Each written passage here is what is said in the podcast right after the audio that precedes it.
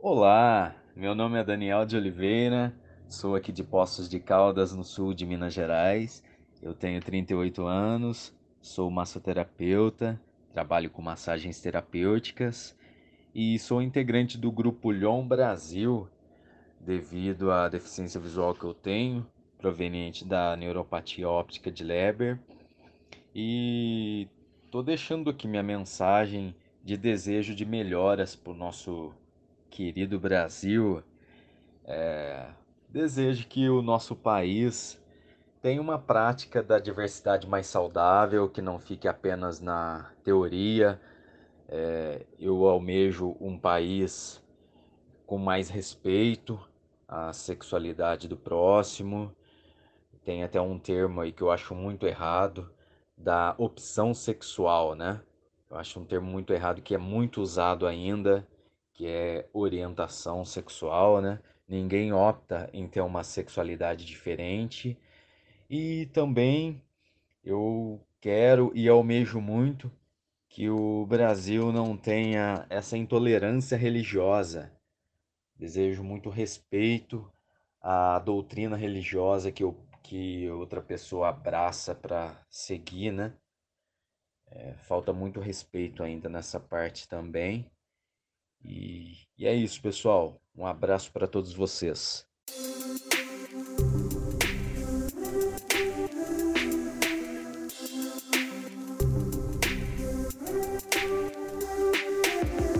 Olá, tá começando mais um programa Saúde e Diversidade, podcast de saúde para as pessoas LGBT. O nosso programa vai ao ar toda segunda-feira em todos os tocadores de podcast e toda quarta-feira na Rádio USP. Por falar nisso, um abraço para a Rádio USP.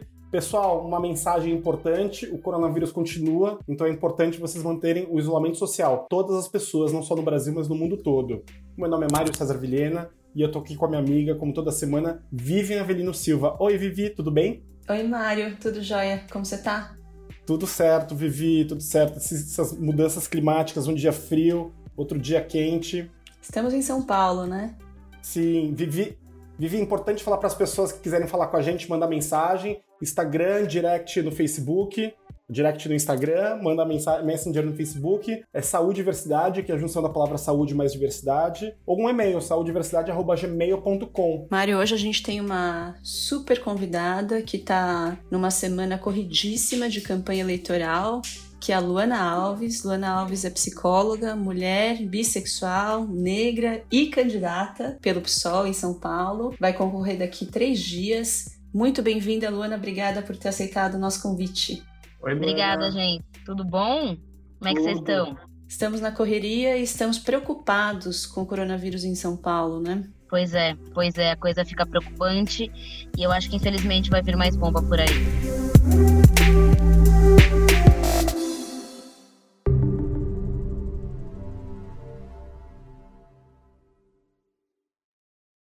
Luana, mas hoje o assunto aqui é o mês da consciência negra. E a gente estava especialmente interessado nesse assunto e está muito feliz de te receber hoje. Eu queria saber se você pode começar contando para a gente um pouco sobre a sua trajetória, sobre os caminhos que te levaram para a militância. Tá. É, bom, primeiro agradeço pelo convite, pessoal. É, a trajetória ela é feita na coletividade né? Então eu não consegui sozinha fazer uma trajetória militante, foram sempre os grupos, as contingências que me rodearam, né? Acho importante colocar que eu sou filha de uma mulher negra antirracista, isso é muito importante, porque a gente sabe o quanto o racismo, em especial na infância, cria uma série de questões, uma subjetividade muito nossa da negritude, que tem a ver com autoestima, que tem a ver com uma série de coisas. E eu tive a sorte, o privilégio de ter uma mãe negra antirracista. Então, essa já é uma primeira coisa, que sempre me falou que meu cabelo é bonito, meu nariz é bonito. Então, isso é bem, bem importante de começar. Eu entrei na USP é, com 18 anos, né, é, na Universidade de São Paulo, fiz, fui cursar psicologia, e eu percebi que era um espaço que tinha pouquíssimas pessoas como eu, pouquíssimas pessoas que vieram do lugar que eu vim, de lugares que eu vim, quase ninguém parecia alguém da minha família, algum primo meu, parecia um outro mundo, né? Então, naquele ambiente universitário que eu comecei a me organizar coletivamente para pensar uma outra realidade. Eu conheci o movimento estudantil, conheci o movimento negro da universidade.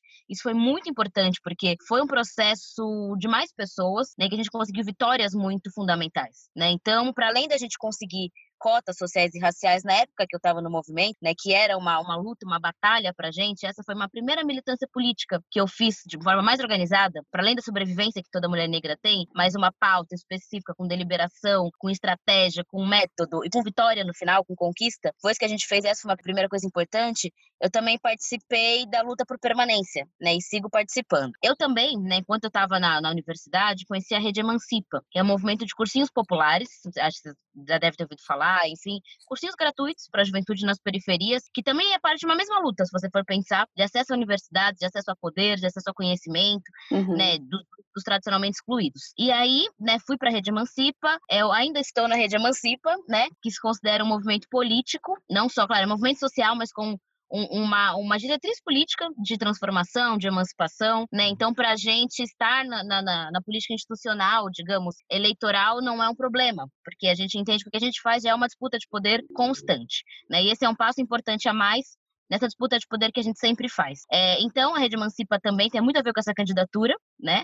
Porque a gente, enfim, tá me dando impulsionamento, está me dando força. E tem o fato de eu ser uma trabalhadora do SUS, né? Agora, pela campanha não tô mais, mas me formei e fui trabalhar no SUS, que para mim também é, é, é, um lado de militância dentro da saúde mais recente, né? Mas já de alguns aninhos, que é bastante importante de citar, porque acho que trabalhar no SUS também é uma, é uma formação militante. Muito bom. É uma história muito linda, realmente. É, especialmente com a Vitória, a gente que vive, né? A história das cotas, né? E o embate das pessoas que até hoje não aceitam. É uma história realmente emocionante que a gente viveu né, na nossa geração durante a universidade.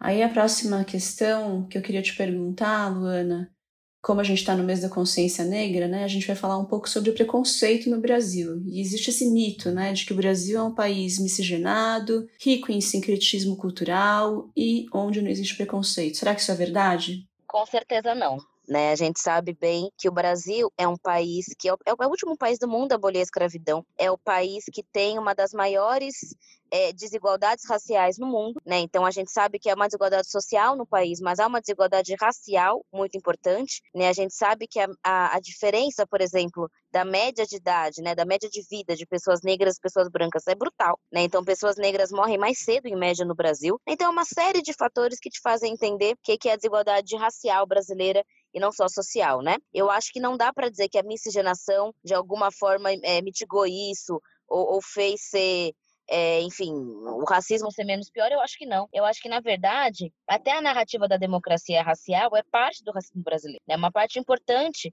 para manter as pessoas meio que sob controle, manter meio que uma narrativa de que não existe atenção e se você se levantar, você vai estar, tá, de alguma forma, é, sendo contra uma narrativa de país. Né? Então, você questionar o racismo brasileiro é praticamente você questionar as bases sociais muito profundas do Brasil. Né? Então, eu acho que é uma questão chave no país entender que sim, é um país racista, né? que inclusive o que a gente chama de miscigenação foi muitas vezes fruto de estupro, fruto de violência, né? fruto de é, uma, uma política deliberada de embranquecimento, e né, é importante falar isso para todo mundo, é, e que a gente não pode achar que, de alguma forma, o Brasil não é racista, assim, todas as evidências mostram que é, né? acho que não precisa ser, ser muito, enfim, basta ter um mínimo de sensibilidade, nem precisa ser uma pessoa negra ou uma pessoa indígena para entender, é só ver quem está nos postos de trabalho mais subalternos, quem está desempregado, quem está na rua, quem que é dono de empresa, né? Então isso é uma coisa bem, bem simples de se ver, assim. E eu acho que é uma ferida aberta no Brasil, né? E eu acho que é uma ferida aberta porque se a gente for falar sobre isso, a gente, vai falar de uma estrutura de desigualdade inteira, né? Porque o nosso país, na minha visão, foi fundado sobre o racismo.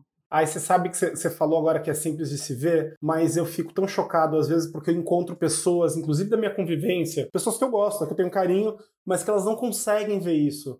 Eu, eu lembro que eu uma vez eu estava num restaurante com uma pessoa da minha família e falei: olha em volta, nem as pessoas que estão trabalhando no restaurante são negras. É, ou seja, os negros não têm acesso nem ao trabalho desse lugar que a gente está, de tão privilegiado que é, né? E essas mesmas pessoas, e, e às vezes políticos ou, ou pessoas influenciadoras, elas criticam, por exemplo, políticas de saúde pública para a pessoa negra, políticas de saúde pública específica contra a violência à mulher negra, ou até a política de cotas para o ingresso de pessoas negras é, no sistema de trabalho e no sistema universitário, não é isso? Pois é, Mário, pois é. Eu acho que essa cegueira é uma cegueira que vem dessa construção da narrativa da democracia racial. Né? Eu não acho que as pessoas deliberadamente pensam, sabem que existe racismo e aí por maldade falam que não existe. Né? Eu acho que existe uma, uma visão é que foi construída de que o Brasil não é racista porque é. todo mundo é misturado, porque tem o samba, porque tem não sei o quê, né? porque tem o futebol e aí todo mundo consegue crescer. Mas é, essa narrativa ela é muito artificial, né? ela não sobrevive ao olhar mais simples sobre a realidade. Né? E eu acho que negar isso é, só pode ser fruto realmente de uma ideologia muito pesada, né, que é a ideologia da, da democracia racial, né, e que ela é, inclusive, é, é, inculcada nas escolas, assim, né? Quando a gente, quando eu vejo escolas hoje em dia reproduzindo essa ideologia, né? Reproduzindo que o Brasil é, é o país da, da, da, harmonia, né? Que aqui não tem problema como nos Estados Unidos, é mentira. É tem mentira. problema e muito, né? É, e eu acho que enquanto a gente também não, não, não parar de fortalecer essa narrativa, as coisas tendem a seguir como estão, né? O que é muito, muito, muito violento com a população negra. Porque não são só as pessoas brancas que recebem essa narrativa, os negros também, a gente recebe também, né? Então, uma pessoa negra que é forçada a acreditar nisso, que é bom bombardeada por essa historinha, ela vai achar que a culpa é dela. Ela vai achar que a culpa dela não ter um emprego, ou dela ser mais parada pela polícia, ou dela ser mais desumanizada, ou dela ser mais maltratada no serviço de saúde, ou ela ser mais maltratada na escola. É alguma falha individual. E não é fruto de relações raciais estruturais. Vou te pedir um depoimento pessoal, porque pensando ainda que ainda há pessoas que pregam que não é tão óbvio assim essa violência contra a pessoa negra. E eu acho que você ocupa, é, você é uma mulher aí dos movimentos sociais, uma mulher com uma formação acadêmica, né, é de uma grande universidade do Brasil, que é a Faculdade de São Paulo, Universidade de São Paulo. Você é mulher, negra, profissional da saúde e bissexual. Como foi enfrentar tanto preconceito? Onde se encontrou preconceito? Quais foram as barreiras que você encontrou para chegar tão longe? Ou quão difícil foi? Olha, como eu falei para vocês, né? Eu tive a grande sorte de ter uma mãe e de ter um pai também que sempre me estimularam muito, que já é uma, meio que um ponto fora da curva, digamos. Né? Então essa foi é, é uma grande sorte que eu tenho. Mas enfrentei várias barreiras. Eu passei na USP, na minha visão, porque eu consegui uma bolsa no cursinho comercial. Né? Um objetivo da cidade que eu sou que é minha cidade natal, né? Eu consegui essa bolsa, minha mãe pagava 100 reais no cursinho, que costumava custar 600, 200, 600, 700, e a partir daí eu consegui, né? Mas eu, eu nunca era vista como aposta, né? Os professores nunca achavam que eu ia passar em lugar nenhum, né? Mas aí, enfim, fui, passei, é, dentro da USP, é, o que eu sentia, né? Era é um, um, não entender que eu era aluno em vários momentos, assim, então, por exemplo, no curso, na Psico, que foi onde eu me, eu me formei, existe um cursinho pré-vestibular, e esse cursinho, é, ele é para alunos de baixa renda, e todas as vezes que eu entrava entrava na psico, tentavam me falar onde era a sala do cursinho. E eu tinha que explicar que eu era uma aluna do curso, que eu era uma aluna da universidade, do curso de psicologia. Nunca foi uma grande violência, mas fica óbvia a diferença racial. Assim, fica muito óbvia. Ou quando professores e professoras, numa aula, assim, uma coisa que acontecia sempre, tava numa sala de aula, tava numa aula específica, o professor falava alguma coisa, eu, enfim, me colocava, o professor não me respondia, um outro aluno falava a mesma coisa do que eu, e aí um bate-papo se desenrolava, né? Então, eu nunca era colocada como, enfim, uma uma, pessoa de produções intelectuais, alguém que pensava por si, né? Claro que dependia do professor, né? Encontrei pessoas maravilhosas. A psicologia é um instituto muito progressista, né? Então ativamente antirracista também dentro da USP, mas uhum. não era não era com todos, né? Entendi. né? Sobre a bissexualidade, né? Eu acho que é importante a gente falar sobre isso, porque eu acho que a bissexualidade, em especial em mulheres, em mulheres cis, elas a bifobia em mulheres cis se manifesta de uma forma muito específica, né? Que eu acho que é diferente de homens cis. Claro que você pode ser uma experiência pessoal minha, né? Mas eu tenho a impressão de que a gente, é, enfim, sente atração por homens e por mulheres, a gente primeiro não é levado a sério, né? Os nossos, os nossos interesses com mulheres são vistos como é, coisas bobas, coisas passageiras, coisas de bêbado, coisa de festa, né? Não, não é muito visto como algo sério ou como um relacionamento pra valer. Entende o que eu tô dizendo? Eu uhum. acho que uhum. todo bissexual, todo bissexual é, que, enfim, escuta quando eu falo isso, se identifica, né? Que parece que quando você tá com a pessoa é, numa, num relacionamento heteronormativo, é seu relacionamento sério, é o que você vai casar, é o que você vai seguir, né? E o resto é, é brincadeirinha sua. E a gente entender que existem relacionamentos homoafetivos que são sérios, podem pra frente, que não é algo secundário na nossa vida, é muito difícil. Tem essa visão, né, que, que a pessoa que é bi é indecisa, uma hora vai se decidir, uma hora vai sair de cima do muro, né, Luna? Pois é, é complicado, né? Parece que, que uma hora vai se decidir por um lado. Muito, é, monos, enfim, monossexual, assim, de que as pessoas bissexuais vão escolher um lado e que as mulheres, em específico, vão estar com caras. Você falou que você não sabe se, se, se talvez seja mais violento para mulher bissexual, mas eu. Já, a gente sempre fala nos programas, e eu faço questão de falar sempre: eu sou homem cis branco, gay. Eu nunca vou saber o que é ser uma mulher, nunca vou saber o que é ser uma mulher trans, ou uma mulher, é, uma mulher negra, ou uma mulher bi, negra, assim eu nunca vou passar, por mais que eu penetre na vida, que eu tente entender, que eu leia, que eu vá conviver, eu não vou saber, porque a gente sente na pele, né? A pessoa sente na pele essa invisibilização, esse não lugar, que é essa coisa do ombrinho ou da risadinha de cantinho de boca, né? Que as pessoas têm é, na nossa vida social que vão deixando a gente ficar coado ou se sentindo menos gente no nosso dia a dia, né? Sim, é. sim, pois é. E conversando é com... com... homens bis, Mário, eu, eu tenho a impressão também que existe um tipo de, de ideia que vem também da, da heteronormatividade de que um homem bissexual também nunca vai estar com uma mulher. Sim. Assim, ele vai ser gay, né? Então, o que não seria um problema se fosse. Mas ele pode ser um homem bissexual. Assim, então isso é uma coisa que eu também sempre ouço dos meus amigos que são homens bis, de que eles são gays enrustidos, assim. Às vezes não, às vezes eles são bissexuais. Adorei o seu termo. O pessoal que não é bissexual, não sejam monossexuais, por favor. Porque cabe tudo. Amei isso, aprendi uma nova hoje. Gente, eu nem sei se eu usei o termo correto. Não adorei, tá? Já tá adotado. Luana, é, fala pra gente. Então, existe uma certa polêmica em relação à forma como a gente deve se, se referir: pessoas pretas ou pessoas negras? Eu, eu não sei, eu acho que depende da pessoa. Eu acho que o ideal é você perguntar, sempre. Certo. Que tipo de estigma ou que tipo de visão as pessoas que preferem um termo ou outro é, costumam é, discutir, você sabe? Olha, eu nunca vi muito essa discussão sendo a, a principal dos movimentos negros que eu participei, assim. Uhum. É, eu sempre vi um debate sobre racismo e sobre o nosso combate ao racismo. Esse termo de ser uma pessoa preta ou de ser uma pessoa negra, é, nunca vi como central dos movimentos que eu participei. Sempre foi algo mais secundário, assim. Eu sei que tem gente que prefere que se fale preto, Uhum. né? É, e não negro, mas assim, pouquíssimas pessoas ao longo da trajetória, da minha trajetória. A grande Entendi. maioria das pessoas que eu conheço não não liga muito desde que você não seja racista. Ótimo, muito bom. Adorei. Essa também foi boa, hein, Mário? Não importa o jeito que você fala, o importante é que você não seja racista. Não seja racista. Não, eu acho que o importante é perguntar, sabe? Uhum, é, o importante é você ter é, tranquilidade de perguntar para as pessoas, né? De se colocar numa posição de, né? Não sei, eu, por exemplo, eu posso falar por mim, que eu, enfim, por mim é indiferente. É, eu acho que é sempre dá você perguntar, né? Até porque o movimento é muito diverso. Até porque, na verdade, quem, quem se incomoda é a pessoa, né, Luana? Como é que você vai adivinhar, né?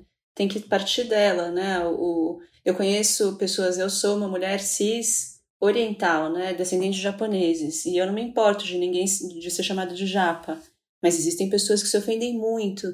Então, mesmo tipo de situação, né? Basta que você converse com a pessoa e saiba como ela fica confortável, né? Luana, deixa eu te perguntar a respeito do, da intersecção entre ser LGBT e ser negro. Como é que acontece essa dupla, esse duplo estigma? Existe uma desumanização contra pessoas negras, que é entender a gente, entender as pessoas negras como menos humanas mesmo, assim, como menos pessoas, né? Então você naturaliza a violência, né? Você naturaliza a desigualdade, você naturaliza a miséria quando é uma pessoa negra passando por miséria, ou você naturaliza mesmo uma pessoa negra sendo violentada, né? Então quando a gente se, a gente soma essa desumanização ao preconceito LGBTfóbico, a coisa vira uma, uma, uma explosão muito perigosa, né? Não é à toa que as mulheres trans têm expectativa de vida de 35 anos e a grande maioria são mulheres negras, né? Porque é uma desumanização dupla, né? Se você já, é, se o seu corpo já é visto como é, menos valorizado, como menos importante na sociedade, e a, a violência contra pessoas LGBT é prática no Brasil, você fica muito mais vulnerável, muito mais vulnerável a todo tipo de violência, né? Então isso é uma coisa importante. Não é à toa que grande parte das agressões contra pessoas LGBT são contra pessoas LGBT negras, né? Então também é, e sem contar a questão social, né? É muito difícil você Imagina, pensa num jovem, numa jovem LGBT que tem que sair de casa. Como é que ela vai conseguir emprego, sendo que é mais difícil ter emprego sendo uma pessoa negra? Como é que ela vai acessar certos espaços para conseguir ter sua casa, o que é muito importante para uma pessoa LGBT jovem, né? Se você não consegue é, ter, ter tanto acesso a trabalho, a renda, né? Então é, é um combo de, de é, de injustiças que é muito muito perigoso e que dá no que a gente vê, assim, que é de pessoas negras LGBT cometendo mais suicídio, estando mais na pobreza, né, sendo mais violentadas. É isso que a gente acaba percebendo, assim. Entendo, Luna. É um, é um mundo super violento, é um mundo que, em que a gente tem que lutar. Eu acho que a política, que é um espaço onde você está, é um espaço muito importante para a gente conseguir ah, mudar esse cenário. Não só a política, mas também o espaço dos movimentos sociais, né? Sim, também, também. Porque os movimentos sociais também são políticos, né? É, exatamente. É, disputas não são institucionais, muitas vezes, mas são disputas de poder, né? De forma que são políticos também. Vivi, eu continuo cheio de curiosidade sobre a vida e o trabalho da Luana, é, mas é, ela é candidata, a gente está gravando esse episódio às vésperas das, da campanha eleitoral do município de São Paulo, de todo o Brasil. Ela é candidata a vereadora pelo partido, pelo PSOL, é, e ela está com um tempo super curto, então a gente vai ter que fazer uma entrevista mais curta. Infelizmente, a gente não vai poder continuar. Mas ela será muito bem-vinda outras vezes, né, Luana? Ai, gente, espero que a gente consiga fazer uma segunda vez com o tempo. Faremos. Porque realmente a coisa tá muito difícil. Peço desculpas para vocês. Eu Ai, quero fazer com você, Leita. Aqui, ó, vamos vereadora. Vamos lá, vamos lá, vamos batalhar para isso. Programa Saúde e Diversidade, entrevista a vereadora Luna Alves. Imagina, gente, legal. Obrigada Luana, mesmo, Luana. participação. Você é sempre bem-vinda. Obrigada, gente. Eu que agradeço vocês e desculpa aí pela correria. Um abração e fica bem. A gente vai torcer por você, viu? Obrigada, gente. Obrigada mesmo. I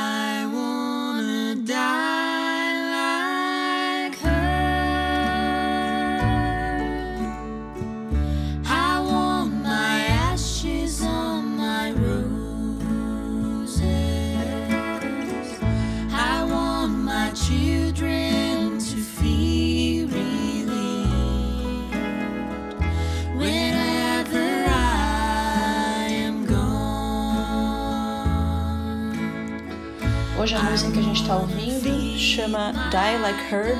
É uma música que é o lançamento do novo disco de uma dupla chamada Horses and Joy. É a Beatriz Tucci, que é uma das pessoas da dupla, é minha aluna na Faculdade de Medicina do Einstein e a gente está ouvindo aqui é, em primeira mão essa música super bonita que ela compôs, é, a dupla compôs, inspirados no desejo de passar os últimos dias de vida de uma forma confortável e morrer rodeado de quem se ama, sem sofrimento e desconforto que é vivenciado muitas vezes no hospital.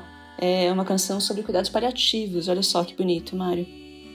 Vivi, o programa de hoje foi, embora curtinho, foi extremamente especial. Primeiro porque a gente tinha coberto é, a, a, letra L, G e a T muito, né? Assim, a gente falou bastante. Mas a B, né, a letra que representa os bissexuais, a bissexualidade, a gente não conseguiu cobrir muito, a gente conseguiu falar bem pouquinho e a gente espera voltar a falar mais desse assunto. Além disso, a gente está no mês de novembro, que é o mês que é o mês da consciência negra. É um mês também que traz muitas notícias para a militância das pessoas negras, a militância negra, porque a Fundação Palmares está revendo é, toda a questão de homenagem, de homenagem a personalidades negras, que retira, por exemplo, a Deus, aos Soares do rol de grandes personalidades. Isso é muito triste e também porque a Fundação Palmares está retirando seu apoio ao Dia da Consciência Negra. É, é, importante que a gente saiba dessas coisas porque esse dia tem que ser lembrado, é, porque milhões de pessoas morreram. A Luna falou pra gente que o Brasil foi o país, o último país do Ocidente a acabar com a escravidão é, em maio de 1888. Princesa Isabel mais, assinou a Lei Áurea, mas isso não acabou com a, a escravidão de fato, só de direito. As pessoas continuaram é, a parte da nossa sociedade.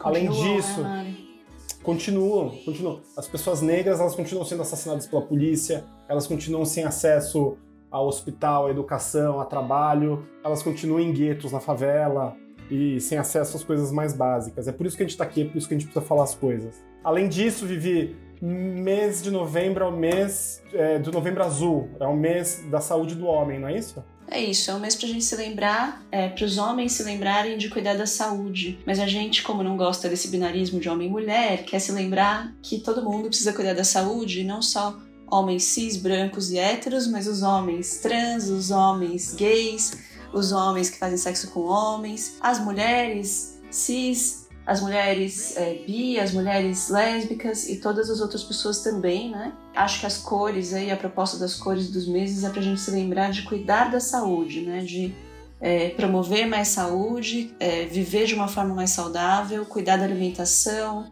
fazer exercícios físicos e também fazer os exames de rotina preventivos. Muito bem, doutora Vivian Avelino Silva. Vamos então agora para o momento mais esperado do nosso programa. Toca a música, produção.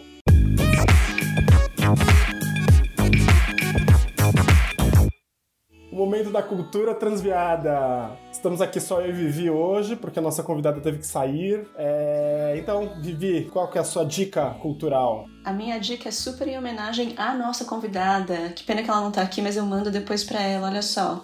O livro chama Amoras. Olha aqui, Mari. Do Emicida. Uau, olha, gente. E é um livro infantil que fala sobre autoestima e sobre é, valorização de pessoas negras numa linguagem infantil super bonita. Eu fiquei encantada com o livro. Jura que demais, bacana. E aí é o título, né? Porque as amoras as jabuticabas, elas são melhores quando elas são mais pretinhas. Ah, que maravilha. E aí é a filha fala que eu também sou pretinha. que lindo.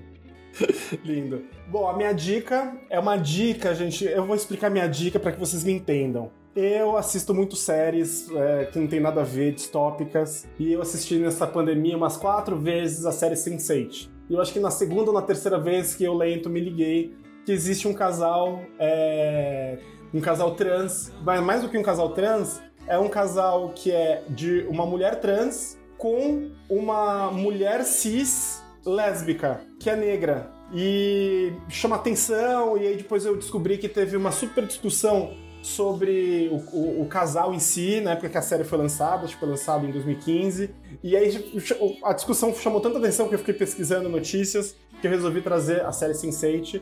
É uma série que não tem nada a ver com nada, mas eles enfiaram lá um casal é, não heteronormativo e eu acho que vale a pena ser dito e não tem minha dica. Muito bom. Muito bem, obrigado, Vivi, por mais uma semana de podcast Saúde e Diversidade. Obrigada, Mário. Eu que te agradeço. Na verdade, realmente foi um, foi um ano difícil, tem sido um ano difícil, mas esse podcast encheu meu coração. Obrigada, viu? Tem, queria mandar um abraço para todo mundo que está seguindo a gente nas redes sociais, no Facebook e no Instagram. É, tem bastante gente, a gente sempre está recebendo mensagens. É, sempre estamos tentando responder as mensagens que a gente consegue. É, deixa, deixa eu fazer os agradecimentos aqui ao Fábio Escaleira, Bruna Pousada e Pamela Quevedo, que ajudam a gente nas redes sociais e na comunicação. Quero agradecer também ao AJ Oliveira, que foi o nosso editor de som é, nessa primeira etapa do, do podcast. Muito obrigada, Jota. Você criou a nossa identidade também junto conosco. Quero agradecer ao Leandro Jamal, que criou a nossa identidade visual. E quero agradecer a nossa nova é, editora de áudio, que é a Amanda Saori. Abraço para todo mundo. É, a Jota, um abraço especial para você. Esse é o último episódio que você vai editar pra gente. Foi muito bacana estar com você esse período. É, estaremos sempre conectados aí pelas conexões mídias sociais da vida. Você me ensinou bastante nesses meses. Um abração. Abraço, pessoal. Até semana que vem. Tchau, tchau, gente.